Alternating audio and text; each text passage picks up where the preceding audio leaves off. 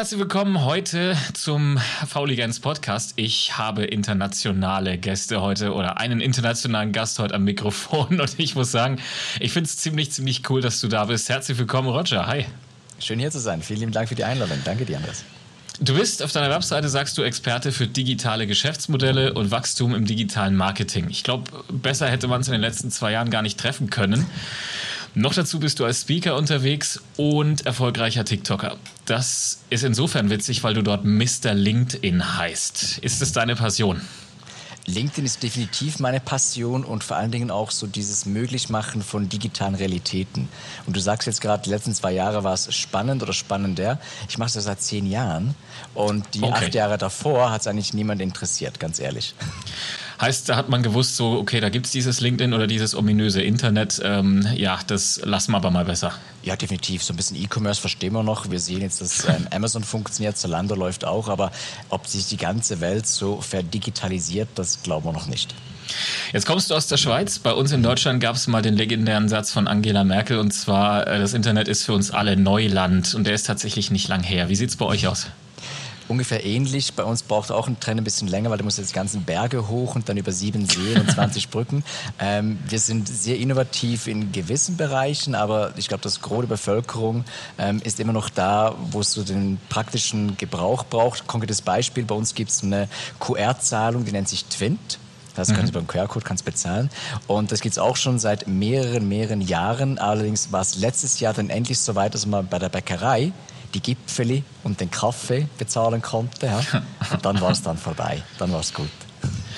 Ich habe in England studiert und das war schon vor sieben, acht Jahren und ich war, oder ja, so, da war ich zumindest überrascht, dass sogar die Rikscha-Fahrer Apple Pay angenommen haben. Also die hatten so ihre ganzen äh, Mastercard, Visa und sonst irgendwas Logos. Und wie du sagst, bei uns ist es auch so, der Bäcker, da sind wir jetzt schon froh, dass man seit zwei, drei Jahren auch da mal mit der Karte zahlen kann. Endlich.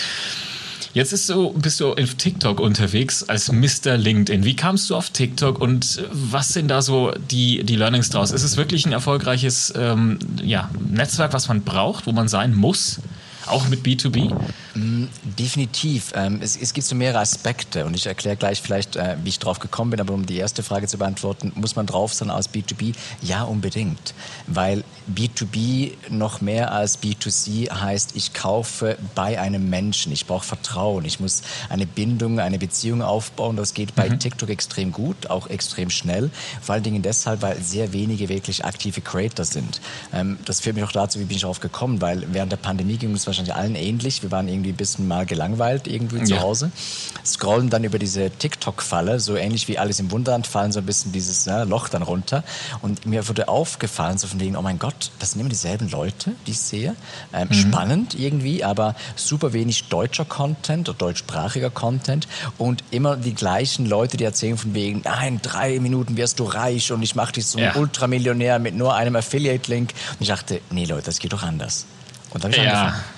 Und dann hast du einfach mal losgelegt und LinkedIn gezeigt oder waren es so die Business-Themen generell? Nee, es war wirklich am Anfang, war es wirklich so LinkedIn irgendwie, du brauchst LinkedIn, hier sind LinkedIn-Tipps und so weiter. Das hat allerdings die Leute mäßig interessiert. Ach, aber der Name ist geblieben. Der Name ist geblieben, genau vor allen Dingen auch, weil ich natürlich dann viele Leute habe, die mich auf LinkedIn suchen. Und das ist cool, weil durch Mr. LinkedIn auf TikTok kommen die Leute dann entweder auf Google oder auf LinkedIn direkt, geben meinen Namen ein oder eben das Stichwort Mr. LinkedIn und finden mich dann und dann entstehen Beziehungen auf einer anderen, also Cross-Plattform und das macht es wiederum interessant. Wir machen heute auch ein kleines Experiment. Ich bin schon gespannt. Ähm, worum wird es da gehen? Ein, zwei Sätze? Gerne. Und zwar, ich würde gerne wissen, leben wir wirklich in einer LinkedIn-Bubble? Ähm, die meisten von deinen Hörern und Hörern haben wahrscheinlich LinkedIn irgendwo mal registriert und dann 2025, wenn es dann wieder mal ein bisschen Zeit haben, aktivieren sie es vielleicht. wenn die Leute jetzt auf LinkedIn unterwegs wären, dann wäre es super cool, wenn man so ein bisschen die Leute aktivieren könnte. Und wie kann man die Leute aktivieren? Über den Hashtag, weil dann wird es auch messbar. Und ich habe so einen Hashtag kreiert, der heißt Hashtag Frag Roger. Und soll es irgendwelche Fragen geben, jetzt ihr aus dem Podcast hier heraus oder sonst irgendwie, macht einen Post und Hashtag Frag Roger. Bin ich mal gespannt, ob was zurückkommt. Oh, das also quasi die Aufforderung jetzt schon, ne? wenn man sagt, äh, das im Gespräch ist eine Frage dabei und äh, dann einfach mal diesen, diesen Hashtag nutzen. Kann es da für uns messbare Ergebnisse geben, aber auch sogar schon für die User selber? Absolut. Vor allen Dingen, wenn du nachher auf den Hashtag draufklickst, siehst du die ganzen Antworten, die da kommen. Ja, okay. Ja, ich bin mal gespannt. Also, jeder, der jetzt zuhört, wenn du jetzt eine Frage hast und äh, über LinkedIn was wissen willst, über TikTok, über Roger, dann äh, stell einfach jetzt mal auf LinkedIn unter dem Hashtag. Frag Roger. Und dann schauen wir mal, was dabei rauskommt. Ich habe äh, gesehen, dass du sieben Bücher geschrieben hast. Wie genau. kommt es dazu? Das sind die sieben, ähm, die du findest. Ähm, Ach. Insgesamt sind es 21. Ja. Woher kommt das? Ich habe ein paar auch unter Pseudonym veröffentlicht und ich musste zwei, drei zurücknehmen aus dem einfachen Grund, weil ähm, ich habe alles falsch gemacht, was man falsch machen konnte. Äh, oh je, was kann man falsch machen? Ähm, man kann sich so ein bisschen anmaßen zu wissen, wie Formatierung funktioniert für KDP, das ist das Kindle Digital Publishing Programm.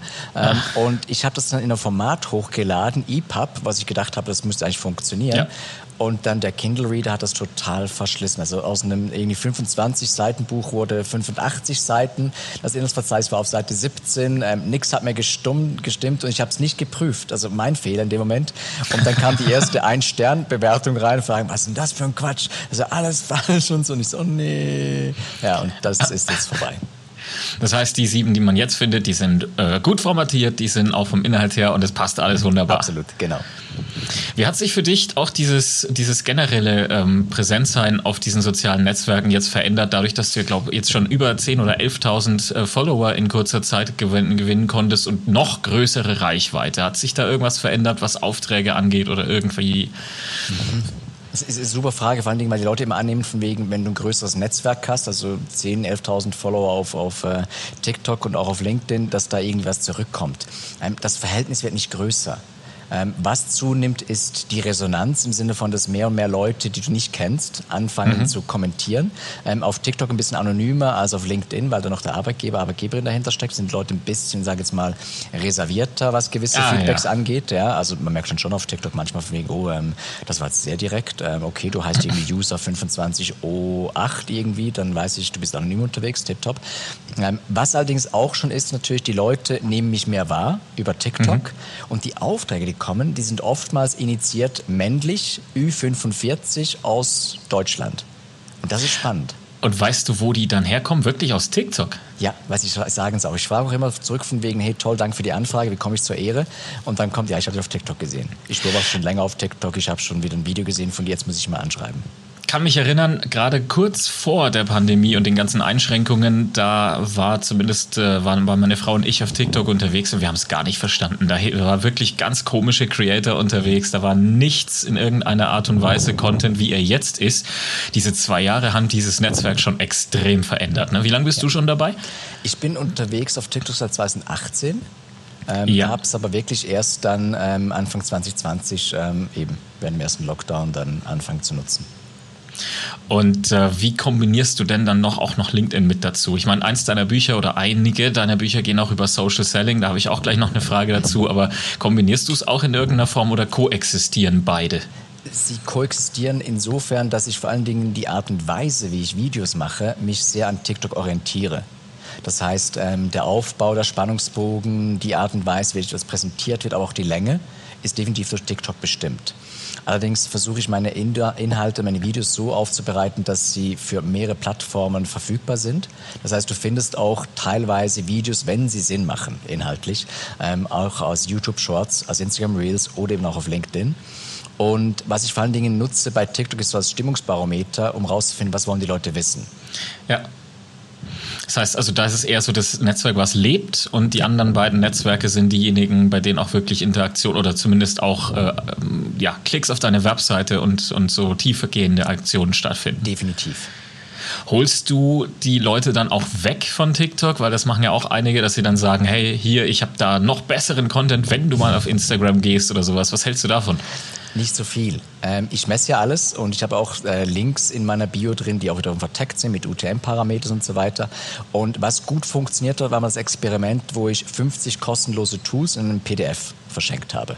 Mhm. Ähm, ohne Inbound, ohne irgendwie sonst was irgendwie da abzuholen, sondern ich wollte nur wissen von wegen, was ist die Statistik der Leute, die wirklich klicken im Verhältnis mhm. zur Reichweite und kann ich gewisse demografische Daten ableiten über Google Analytics, sofern es dann weitergegeben wurde, über ähm, DSGVO. Ähm, und da war schon spannend. Also die Leute, Leute, die sich da registriert haben, es waren da doch über ähm, 150, die sich dann gemeldet haben innerhalb von einer Woche, da war doch auch die Mehrheit eher männlich, eher Ü40 und eher aus dem deutschsprachigen österreichischen Raum bis in Schweiz. Okay, also das heißt, ähm, die, das Weitergeben, das funktioniert eigentlich auch trotzdem bei TikTok. Ich glaube, wenn die Leute einen gewissen Mehrwert sehen, dann ja. Man muss allerdings wissen, dass das Video selbst, das hat irgendwie 20.000 Reichweite gehabt. Mhm. Ähm, wenn du das wieder umrechnest auf die 150, die sich dann gemeldet, respektive registriert haben, ist wieder nur ein Bruchteil. Von Wie viele haben geklickt? Wie? Weißt du das zufällig? Wie viele haben geklickt? Das sehe ich ähm, insofern, dass ähm, die Leute auf den Linktree gehen und dann runterklicken, das waren ungefähr 26, 27 Prozent.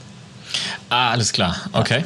Ja gut, aber ich meine, für ein Video ist es doch dann gar nicht so schlecht, weil ich meine, bei TikTok muss man nicht so viel Zeit investieren, um es zu machen, oder? Ich weiß nicht, wie du es machst, du bist ja auch sehr erfolgreich auf TikTok unterwegs, bin ich gar nicht gespannt, die Frage zurückgeben darf, aber ähm, ich produziere vor, ich mache immer gleich vier, fünf, sechs Videos auf einmal, ja. ähm, unterschiedliche Settings, bisschen andere Fragestellungen, man merkt es bei mir nur, wenn ich ein anderes Hemd anhabe, ich habe oft ja immer ein weißes Hemd und blaue Krawatte, das ist ein bisschen einfacher, ja. aber wenn ich wie heute ein blaues Hemd anhabe und dann merkst du wieder, ah, jetzt hat er die Woche wieder TikToks gemacht, ähm, ich produziere vor, ja, wie machst du das, wenn ich die Frage zurückgeben darf? Tatsächlich auch, aber was meine Vorbereitung angeht, die ist sehr, sehr spartanisch, wenn man so will. Und auch das, das Cutten und sowas. Ich bin sehr, sehr begeistert äh, über deine, über deine Überschriften und die Texte in deinen Videos, weil die kommen smooth. Danke. Machst du die selber? Nee. Ja, doch. Doch? Ja. Echt jetzt? Du gibst die alle selber ein? Ja, ich habe eine App, die ähm, hört mit und mhm. die macht mir die ganzen äh, Texte, aber der Rest geht dann manuell rein, ja.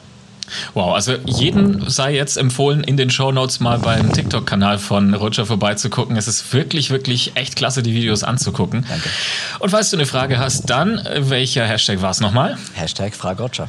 Du heißt auch auf Instagram so, nicht ja. Mr. LinkedIn. Das ja. fand ich spannend, weil ich ja. dich gesucht habe. Wie kommt's? Und wie, wie ist das mit Brand Identity verknüpft? Genau, also ich versuche immer so ein bisschen gewisse Systeme miteinander zu bespielen und zu verknüpfen. Jetzt, mhm. die Leute sagen grundsätzlich, ähm, dein Brand muss unisono sein. Ähm, das war allerdings mein Name, Roger Basel Rocker, da findest du nur einen. Ähm, das heißt, mhm. wenn du mich kennst, dann findest du mich. Den Hashtag und den Brand oder Subbrand Frag Roger brauche ich gezielt, um die Konversation, um ja. gewisse Themenplatzierungen nachverfolgen und auch pushen zu können. Jetzt das Experiment mit Mr. LinkedIn habe ich einfach weiterlaufen lassen auf TikTok, damit ich auch so ein bisschen sehe, von wegen, ähm, kann ich diese Nische besetzen? Natürlich, wenn es konsistent wäre, dann wären auf allen Plattformen, heiße ich den Frag Roger, brauche ich es aber nicht, weil ich glaube, letzten Endes, wissen wir alle, es ist Mund-zu-Mund-Propaganda, ja. gerade auch im B2B-Bereich. Du findest mich über Mr. LinkedIn, über Frag Roger oder meinen kompletten Namen und das reicht mir eigentlich. Jetzt hatte ich, das hast du vorhin auch gesagt, so mit, mit äh, LinkedIn und so weiter. Ich muss ganz ehrlich sagen, gerade jetzt auch in der Pandemie, die Social Seller, diejenigen, die wahrscheinlich diese Kurse besucht haben, die du gerade vorhin noch erwähnt hast, die mit dem Porsche Cayman S und Wertreich über Nacht und keine Ahnung. Also mir gehen sie auf die Nerven und was machen die falsch? Ich glaube, viele, die diesen Kurs besucht haben, aber auch die die Kurse machen, sind nicht wirklich lebende Social Sellerinnen und Seller, sondern sie machen es, weil sie damit Geld verdienen können. Social mhm. Selling ist sehr viel mehr Social als Selling. Das heißt, ähm, du musst sehr viel vorbereiten in der Beziehungspflege, im Kommunikationsaufbau und im wertvollen Content und das Ganze in eine Routine reinbringen, damit es nachher auch funktioniert. Diese typischen von wegen, ich mache jetzt mal drei Postings, egal wo, und dann mache ich ein ja. Follow-up und dann mache ich jedoch, könnte das interessant für dich sein? Die haben Social Selling als Methode nicht verstanden. Aber es ist halt einfacher zu sagen, ich mache dich über Nacht zum Millionär oder Millionärin, als zu Sicher. sagen, du brauchst eine Zeit. Die Wahrheit will keiner hören. Auch die kommen dann auch bei uns, da schlagen sie auf und sagen, ja, eigentlich hatte ich jetzt gedacht, wenn ich hier ein bisschen Ads schalte, dort ein paar einen Online-Kurs einfach ins Leben rufe, dann äh, ist es der Online-Kurs, den jeder haben möchte. Aber irgendwie kauft ihn keiner, weil er ist auf den Markt geschmissen worden, es ist kein Trust da, kein Vertrauen, nichts und dann kauft man halt einfach nicht. Aber, aber die Programme sind trotzdem teuer genug. Also das wundert mich, dass sie immer noch funktionieren. Ich glaube, das ist so, eine, ähm, so ein Wahrnehmungsfehler. Also ich glaube, das ist so irgendwie, die Leute suggerieren etwas, was gar nicht da ist. Und mit einem hohen Preis denken die dann auch von wegen, ja, das funktioniert. Äh, eine Bewertung, ähm, ja, die kannst du heute abholen über kostenlose Nutzung und Gegengeschäfte und so weiter und ja. so fort.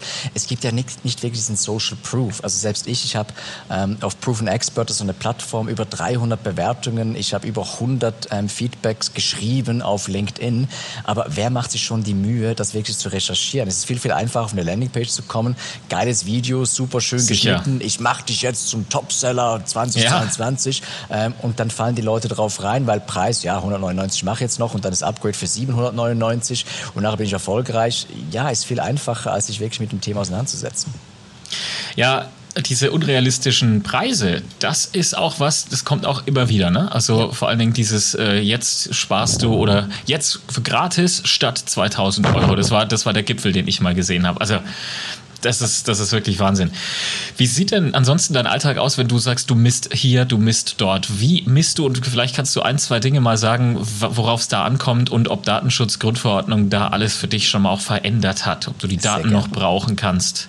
Ich bin ja nicht eine Einzelmaske, sondern ich habe eine Agentur. Wir bauen digitale Geschäftsmodelle und wir sind ein kleines Boutique-Agentürchen, sage ich immer, die B2B-Kunden betreuen. Das heißt, unser täglich Brot ist grundsätzlich die Analyse von Customer Journeys, von Sales Funnels und auch die Begleitung, Betreuung und den Aufbau solcher Maßnahmen. Das heißt, wer zu uns kommt, der oder die muss vor allen Dingen erstmal verstehen, von wegen, woher kommen meine Kunden und Kunden, sind meine Marketinginstrumente effizient und effektiv und wo kann ich allenfalls optimieren und dazu brauchst du relativ viel Daten.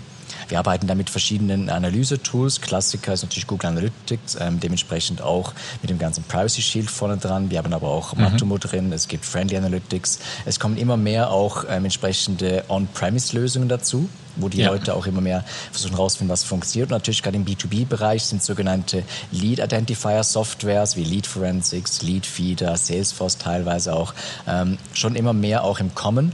Das Problem ist allerdings, was viele Kundinnen und Kunden haben, ist, dass sie dann nicht irgendwie was rausfinden können für ihr CRM, weil da sind immer noch sehr viele hinterher. Also da hinken wirklich viele Firmen hinterher mit ihrem CRM. Das ist nicht gut gepflegt, ist nicht wirklich sauber, es wird nicht gelebt, das Ganze. Das heißt, wir müssen dann hingehen und mit kleineren Mini-Kampagnen rausfinden, von wegen, ja, was funktioniert jetzt gut? Ähm, E-Mail-Marketing, immer noch der Klassiker, also nicht Newsletter-Marketing, sondern E-Mail-Marketing. Ja. Sehr segmentiert, sehr personalisiert, time, äh, zeitmäßig abgestimmt, also Timing ist ein großes Thema. Thema und dann rausfinden, von wegen, können wir kleine Bubbles schaffen und was kommt da zurück. Ähm, das Gute ist, wir müssen nicht mal groß in die DSGVO rein, weil wir wollen ja nur wissen, grundsätzlich funktionieren die Maßnahmen. Der Sales Funnel hinterher, der funktioniert sowieso, weil gerade auch im B2B hast du so ein hybrides Modell. Ähm, die Leute sehen was, rufen aber an. Die Leute klicken was, machen aber trotzdem eine E-Mail. Mhm. Das heißt, wenn du weißt grundsätzlich, dass du jetzt zeitlich nicht gerade 20 Kampagnen im Laufen hast, sondern du hast sehr gezielte Themen und dementsprechend Kanäle und Gefäße füllst, dann weißt du auch ziemlich genau, was jetzt funktioniert und was nicht. Das heißt, deine Kunden, deine Kunden sind größere, mittelständische und vor allen Dingen Konzerne, also von der Teamgröße her. Ähm, Konzern gar nicht, nein. Ähm, ja. Da werden wir zu klein. Wir sind wirklich eine Boutique ähm, in dem Moment. Wir sind vor allem so KU und KMU. So das Groß unter ja. unserer Kunden hat so um die 800, vielleicht bis 1200 ähm, Kunden. Das macht so ungefähr ein Drittel aus. Zwei Drittel sind kleiner.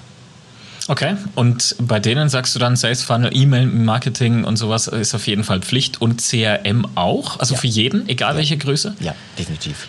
Also du brauchst heute ein CRM, weil gerade wenn du heute weißt, dass die ganzen CPMs, also die Cost per Mille, diese ganzen Ausgaben, die du hast für Werbung, aber auch die CPCs, die sind ja alle gestiegen. Ja. Ist ja normal, ne? Angebot und Nachfrage. In der Pandemie umso mehr. Und ich glaube, wenn du immer noch dieselben Budgets hast, oder selbst wenn das Budget ein bisschen erhöht wird und das denselben Durchlauf, dann zahlst du einfach mehr für dein CVL, für den Customer Lifetime Value, äh, CLV, sorry, und auch für die Customer Acquisition Costs. Und das heißt, es ist nicht effizient. Und das heißt, wenn du ständig irgendwie neue Kunden akquirierst und du weißt eigentlich gar nicht, wo dein Geld hingeht, dann sponserst du eigentlich deine Vergangenheit, aber profitierst nicht von deinem Investment. Und da hilft einfach ein gutes CRM. Du weißt, ich habe ein konkretes Beispiel, Kunde, die haben gemäß ihrer ersten Aussage 70.000 aktive Kunden. Ja. Die erste mhm. Bereinigung war dann 20.000 äh, Adressen. Für diesen 20.000 Adressen waren 1.700 wirklich angereichert. Und von diesen 1700 angereicherten konnten wir wirklich 50 ausmachen, die in den letzten 90 Tagen irgendeiner Form mit den Leuten Kontakt hatten. Das, das ist schon mal eine sehr geile Quote. Aber trotzdem ist Wahnsinn. Also die Erwartungshaltung ist ganz. Das war ironiert, sorry. Ja, genau. Ich meine, das so runterzubrechen bei so einem riesigen Stack an, an Adressen und Kunden. Ähm, und was hältst du von Facebook oder von, von Meta-Ads versus Google-Ads? Hast du da auch Unterschiede oder? Also ich glaube, man muss ganz klar verstehen, dass ähm, Meta-Ads grundsätzlich im Funnel, also im ganzen Trichter, relativ weit oben sind. Und die Leute klicken ganz oft auch ein bisschen aus Versehen. Also Meta macht ja immer so ein bisschen die Werbung, von wegen wir haben gute Klickraten, ähm, wobei gut 0,9 bis 1,2 vielleicht ist. Allerdings, die, die konvertieren nicht. Ja. Das heißt, du hast zwar immer noch ein reichweitestarkes Netzwerk, was Werbung angeht, weil die Leute einfach halt drauf sind, ob sie es zugeben oder nicht, wie die Bildzeitung, alle sind drauf, keiner gibt es zu. Ähm, aber die konvertieren nicht. Ähm, Google Ads konvertieren, ist aber auch teurer natürlich, weil tiefer unter dem Funnel ja. ist eher eine Pull-Maßnahme, das heißt, die Leute wissen, was sie wollen. Ich finde Google Ads auch mit den ganzen Neuerungen, die es da gibt, ähm, mit den Erweiterungen und mit den ganzen Retargeting-Funktionen, die jetzt mittlerweile möglich sind, eben trotz und auch mit DSGVO, super spannend. Ja. hast eine viel bessere Retention und die ja. konvertieren. Also die konvertieren wahnsinnig gut. Irgendwie sechs bis neun Mal mehr als jetzt zum Beispiel eine klassische Social Media Ad, ob es jetzt LinkedIn ist oder Facebook ist. Ähm, ich finde zwar aber auch LinkedIn Ads werden völlig unterschätzt, konvertieren auch sehr gut, sind eigentlich sehr, sehr teuer im CPC. Muss man auch wissen. Also ich muss auch ehrlicherweise sagen, wir haben komplett im Unternehmen jetzt Facebook-Ads erstmal äh, ad acta gelegt, weil wir ja. eben gesagt haben, naja, also da, da landen wir auf vielen, vielen, jetzt hätte ich fast For Use gesagt, also in vielen Newsfeeds landen wir drin und die klicken dann oder noch schlimmer ist, wenn sie dann gerade schlecht drauf sind und sie kommentieren mal dann eben oh, und, ja. und machen böse Smileys. Das ist bei Wettbewerbern dann auch immer, wo ich sage, das muss nicht sein. Ja. Und bei Google weiß ich genau, wonach sie googeln, welche Fragestellungen die haben und genau darauf ziehen wir dann ab und ähm, wir haben da deutlich höhere Umsätze auch. Glaube ich sofort. Ich wusste aber nicht, dass es LinkedIn-Ads gibt. Sind die neu? Nein, ähm, gut, was heißt neu? Also schon, auch schon mehrere Jahre. Jetzt haben sie gerade den neuen Business Manager lanciert. Das heißt, du hast neu die ja. Möglichkeit, ein bisschen mehr Insights auch zu kriegen. Du hast Agentur vor allen Dingen spannend, weil du hast gemischte Audiences. Du kannst ein bisschen besser auch gewisse Dinge kombinieren. Ähm, LinkedIn Ads sind halt insofern schwieriger zu managen, weil gerade auf LinkedIn sind die Leute sehr Werbung avers. Und du siehst immer noch diese klassische Werbung im Sinne von, ich habe ein Querformat, hier Download White Paper oder hier eine Studie oder sonst irgendwas. Und es fehlt den Leuten einfach an Kreativität. Und wir hatten eine tolle Erfahrung gemacht, als wir ähm, zum Beispiel für NGOs Werbung gemacht haben auf mhm. LinkedIn weil NGO natürlich, die brauchen vor allem eins, die brauchen treue Spenderinnen oder Gönnerinnen und Gönner, wie es bei uns auch heißt. Und da konnten wir wirklich sehr gut auch institutionelle Sponsoren ausfindig machen, die mhm. dementsprechend auch bezahlt und konvertiert haben. Und wir selbst machen auch auf LinkedIn vor allen Dingen die Ads, wenn es darum geht, so ein bisschen im Funnel rauszufinden, können wir edukative Angebote oder auch für unsere Kundinnen und Kunden gewisses äh, Vorselektionierung machen, vor allen Dingen auch, wenn du weißt, der LinkedIn Pixel, dieser Insight-Pixel, der generiert dir super viele Metadaten. Das bleibt alles auf LinkedIn übrigens. Du siehst dann auch von wegen, welche Firma, welche Positionen, welche ähm, Erfahrungswerte und so weiter. Also du siehst extrem viel tief rein in deine potenzielle Audience. Von daher, ich finde LinkedIn-Ads immer noch völlig unterschätzt. Für wen genau? Weil jetzt auf mal bei uns gesprochen, wir haben viele Trainerinnen und Trainer unterwegs auf der Plattform, die ihre Online-Kurse verkaufen, aber irgendwann kommt da dann der Endkunde. Also wir ja. haben äh, gut natürlich auch einige Trainerinnen, die ähm, andere Trainer natürlich ausbilden wollen, aber irgendwann kommt da der Endkunde. Für wen ist dann LinkedIn Ads nichts mehr? Wahrscheinlich für den Bäcker am Morgen, der vielleicht nicht jetzt irgendein Espresso in drei Minuten raushauen kann. Ja, aber sonst, du hast extrem viele Möglichkeiten. Also ich gebe ein konkretes Beispiel jetzt für, für diesen Use Case. Ähm, LinkedIn hat ähm, vor ungefähr einem Jahr angefangen mit so predefined audiences. Mhm. Was ist das? Das heißt, du kannst hingehen und du kannst in der, der, in der entsprechenden Demografie ein bisschen weiter runtergehen und Verhaltensmuster anklicken. Und da gibt es beispielsweise vordefinierte ähm, entsprechende Parameter, die heißen, sind offen für Aus- und Weiterbildung oder haben gerade den Job gewechselt oder wurden gerade befördert. Und das heißt, wenn du die kombinieren kannst, wenn du hingehst und sagst, okay, das ist jemand, der ist offen für Weiterbildung und sie oder er wurde vielleicht letztens gerade befördert, vielleicht gibt es dann Potenzial für einen Kurs und eine Weiterbildung, spielst die Ad raus, zwei Klicks, CPM vielleicht in dem Moment irgendwie um die, ja, sagen wir CPC runtergebrochen auf 11 bis 17 Euro. Wenn du einen guten mhm. Kurs hast und kannst ein Upselling machen, dann ist der oder sie drin. Kurs ist ein Stichwort. Wir haben ja uns äh, heute Vormittag tatsächlich auch schon drüber unterhalten. Wir, du wirst am Aprex Campus ja auch mit einem LinkedIn-Kurs äh, zur Verfügung stehen. Was lernen wir da? Wir lernen vor allen Dingen das Potenzial von LinkedIn ein bisschen besser kennen. Das heißt, wie kann ich mein Profil wirklich gut optimieren, wenn ich schon ein bisschen unterwegs bin, aber ich habe vielleicht noch mhm. nicht alles rausgeholt?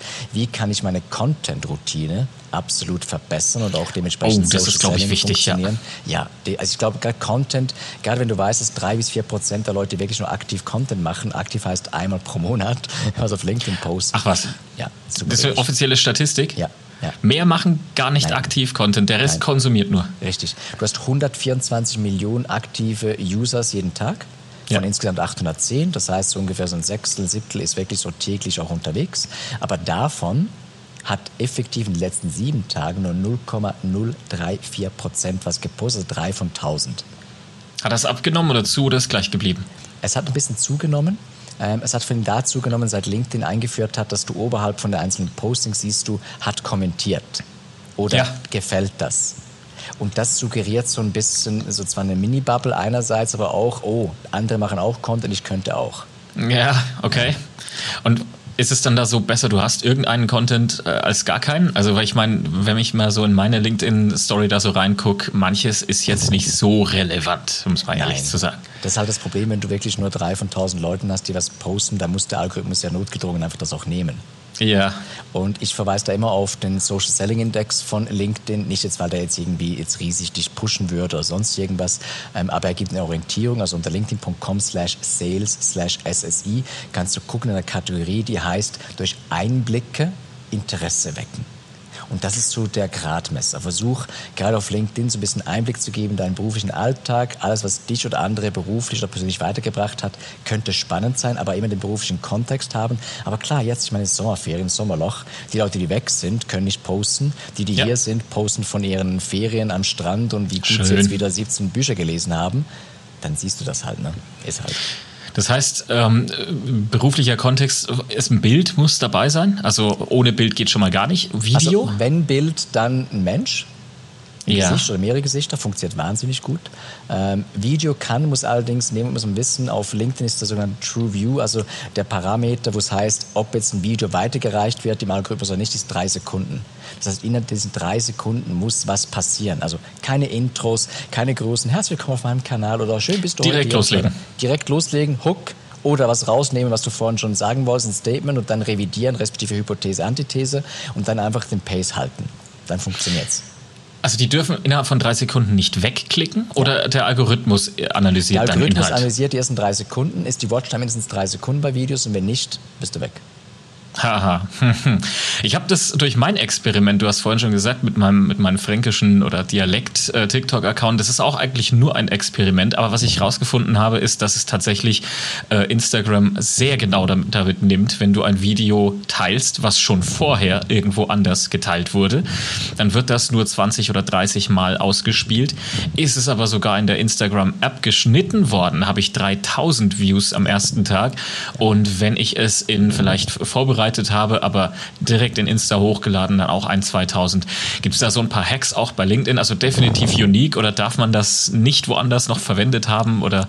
Das Schöne ist ja grundsätzlich, Social Media Netzwerke sind ja geschlossene Netzwerke. Das heißt, kein Google-Algorithmus kann jetzt zu 100 Prozent jetzt LinkedIn durchforsten auf dem Post-Level. Sie haben es ein bisschen aufgemacht, also man sieht gewisse Dinge bei den Artikeln beispielsweise mhm. und auch gewisse Beiträge können aufgrund von deiner URL, von deiner Person nachvollziehen werden. Aber gerade zum Beispiel Instagram, ähm, mhm. LinkedIn hat keine Chance, irgendwie rauszufinden, was jetzt du auf Instagram gepostet hast. Genauso wenig wie TikTok das kann. Allerdings kann zum Beispiel Instagram rausfinden, hast du ein Wasserzeichen von TikTok auf dem Video. Genau, das, das ist es. Ja. Schon negativ. Hast du Musik genommen, die sie nicht lizenziert haben, auch negativ.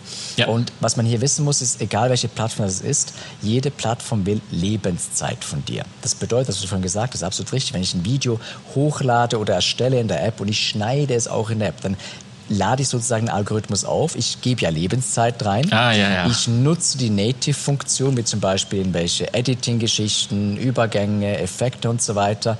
Ähm, LinkedIn hat keinen Video-Editor, Instagram hat einen, TikTok hat einen, also da unbedingt nutzen.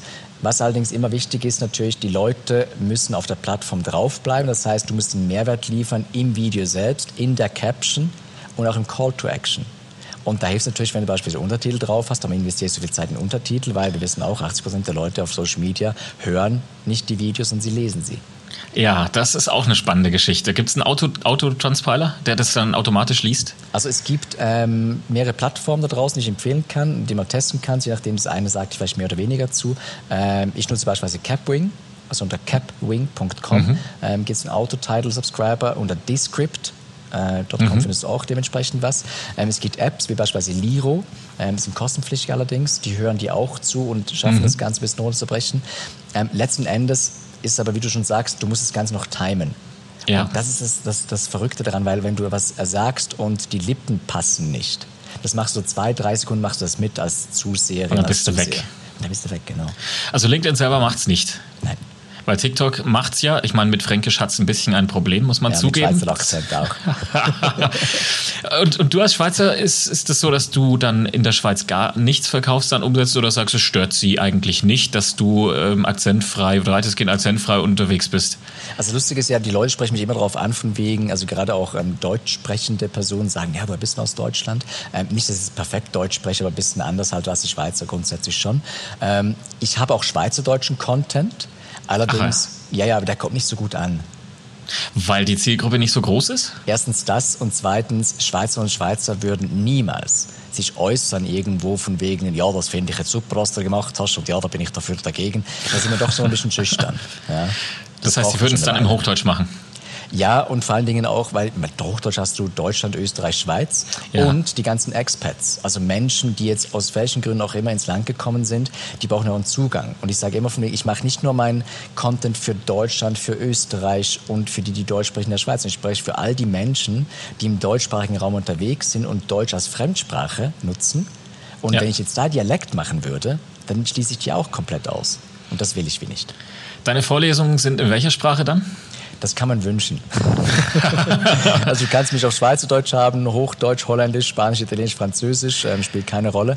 Aber das muss das Publikum entscheiden. Und wenn da jemand drin ist, beispielsweise beim öffentlichen Vortrag und der oder die kann jetzt wirklich nur Schriftsprache, also wir nennen das Schriftsprache bei uns in der Schweiz, Hochdeutsch verstehen, dann wechsle ich automatisch auf Hochdeutsch. Wie viele Sprachen kannst du? Sieben, wenn du die Taublindensprache auch dazu zählst. Wie kommt das denn? Ähm, spanischer Hintergrund. Ähm, meine Familie hat äh, amerikanischen Bezug, weil Verwandte dort leben und gelebt haben. Und dann wächst du in der Schweiz auf, das sowieso dreisprachig ist. Dann machst du hier noch Militärdienst, wie das bei uns heißt. Und dann sprichst du sowieso die ganze Zeit Französisch und Italienisch. Und wenn du da ein bisschen lateinische Wurzeln hast, hilft es natürlich schon extrem. Ja, Respekt. Also finde ich immer sehr, sehr bewundernswert, weil ich äh, mit meinem Deutsch, Englisch, gut, manche sagen noch Fränkisch dazu. äh, Fränkisch bin- Weltsprache. Ja, da bin sowieso nur dreisprachig unterwegs. Aber ich werde mir definitiv noch eine Sprache holen. Holländisch Wie- kann ich empfehlen. Ist lustig. Es ist lustig, ja. Hast- Lernst du das gerade? Ik praat heel leuk Nederlands. Ik heb twee jaar in Amsterdam geleefd en gewerkt, dus uh, praat ik het hoor. Ja. Also ich habe in Amsterdam gelebt und Ich war- das gearbeitet. hab ich- und da, genau. Das habe ich verstanden. Wie, wie, wie lernt man das? Weil ich meine, das ist ja schon sehr nah an Deutschen dran, zumindest äh, ja. manche Begriffe, wenn man es hört. Und auch Schweizerdeutsch. Wir haben ja das Ch, das Ch, Ch, Ch, Ch, ja. und der Krachten und so Ja. weiter. Das ist sehr ähnlich. Ähm, es gibt gewisse Wörter, die verstehe ich bis heute nicht, wie zum Beispiel wichtig ist belangreich. Also belangreich. Ja, das okay, gut, belanglos, belangreich, ja, Richtig, okay. genau, genau, genau. Und mit so Eselsbrücken kannst du dann irgendwie dann das irgendwie ausholen, ja. Wie sieht denn dein Tag aus, wenn du dann wirklich mal nichts machst? Oder gibt es das bei dir denn Oh jemals? ja, klar. Ähm, erstmal unrasiert, ungestylt, keine Krawatte gebunden, ganz wichtig. Ähm, das ist ja für mich so Berufskleidung, ähm, was man äh, oftmals sieht auf den Social Ja. Medias. Ähm, ich liebe die Stille. Ich gehe super gerne in die Natur, in die Berge hoch, lass meinen Blick schweifen. Ich Mhm. lese sehr, sehr gerne. Ich bin ein Riesen-Nerd, was Bücher angeht. Ja. Ich habe zwar einen E-Book-Reader und den nehme ich immer mit, wenn ich in die Ferien gehe, aber ich brauche trotzdem ein Buch. Ähm, Buchempfehlung? momentan? Ja. Ähm, ich lese jetzt gerade äh, The Power of Geography. Also wie sind Grenzen entstanden und was macht das mit unserer heutigen Weltpolitik? Wow, das Ähm, ist ja richtig aktuell auch tatsächlich. ja, ja, wahnsinnig. Also wahnsinnig spannend. Auch geschichtlich, man redet über Spanien, über Deutschland. Ja. Was sind so die kleinen Exklaven und Enklaven und so weiter und was hat es für Einflüsse heute? Ähm, das lese ich gerade, ist, bin jetzt bald fertig. Und vorhin habe ich einen Roman gelesen über eine Crypto-Wallet. Ja, Mhm. ähm, Monte Crypto. Ah. ja, genau. Und das war auch lustig irgendwie, mal was, auch was zeitgenössisches und trotzdem irgendwie unterhaltsam. Ja. Und wie oft kommst du dann mal wirklich dazu, gar nichts zu machen? Das Hirn mal einfach schweifen lassen, einfach mal. Jedes Mal, ich Zug fahre. Wir haben Ja, ja, ein total schönes Zugnetz hier in der Schweiz und wenn ich zu Kunden und Kunden fahre, dann wirklich, also ich versuche da wirklich auch abzuschalten, mich mental darauf vorzubereiten, den Blick schweifen zu lassen, rausgucken.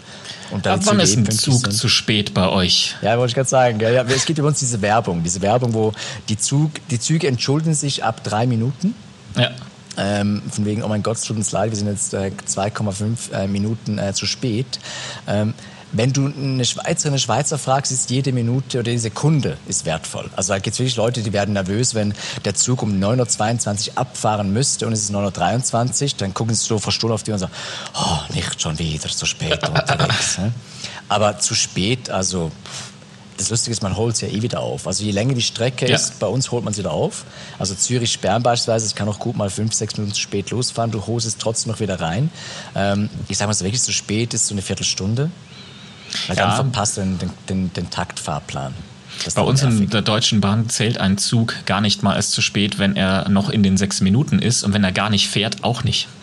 Tatsache eher technisch betrachtet ist er auch nicht zu spät, weil er kommt ja nicht. Ja, und damit kriegt man die Statistik eigentlich relativ schön hin. Gibt es denn da draußen jemanden, der, sagen wir mal so vom Fauligenz-Niveau, also um getreu des Mottos des Podcasts, der quasi genau dieses Stadium erreicht hat und noch mehr nichts tut oder fauligent ist oder sowas, wo du sagst, ja, ist eigentlich mein Idol da draußen, da will ich hin.